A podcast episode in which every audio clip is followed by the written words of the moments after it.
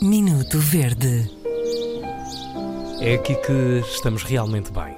Uh, estamos bem. Hoje, como uh, como prometido há pouco, vamos falar de cabelo, de cabelos. Ficas triste quando se fala de cabelo, Hugo? Não, fico contente. Não ficas gosto de falar de invejoso? cabelo. Não, gosto muito de falar de cabelo. E traz uh, hum, uns rasgados elogios à Hum. tua pessoa Inês, Sim, por causa tu- do meu cabelo. por causa do teu Então cabelo. diga lá. Vou ler então uh, um mail que nos chegou de Sofia Dias. Fico verde com raparigas e mulheres que vão ao cabeleireiro, entre aspas, cortar as pontas. As, as mesmas que, perante um corte assumido, exclamam: Que coragem! Coragem é ter filhos ou mudar de vida, que não há volta atrás. O cabelo cresce, o que transforma essa aparente coragem numa disfarçada cobardia. O cabelo pode ser um escape da vida. Podem-se fazer más escolhas sem culpa, pode-se arriscar um, sem risco de vida, experimentar até acertar, ser radical sem ofender ninguém, quebrar a rotina sem falhar nas obrigações e pode-se planear o futuro sem medo, porque o crescimento é certo.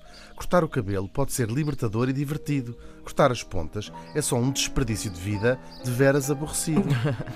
Inês, tu experimentaste e acertaste. Parabéns por arriscares. Meninos, vocês de cabeça estão ótimos. Um com mais cabelo, outro com menos. Um mais deles, outro com menos. Depois diz-nos em anexo: esta é uma verdice antiga, mas escrita depois de ver a Inês no Festival da Canção e pensar.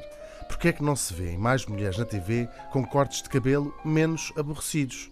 Um beijinho, Pronto. Sofia Dias. E eu agora entusiasmava-me e começava a fazer os, cor- os, os Uhum. Com penteados mais máquinas. Sim, mirabolantes. sim, sim, sim. Com cores, com. Sim, tudo, Era maravilhoso. tudo. Sofia Dias tem. Tem razão. Tem razão, Muito obrigada. claro. Não fica bem estar a dizer que ela tem razão por me elogiar. mas- Minuto Verde.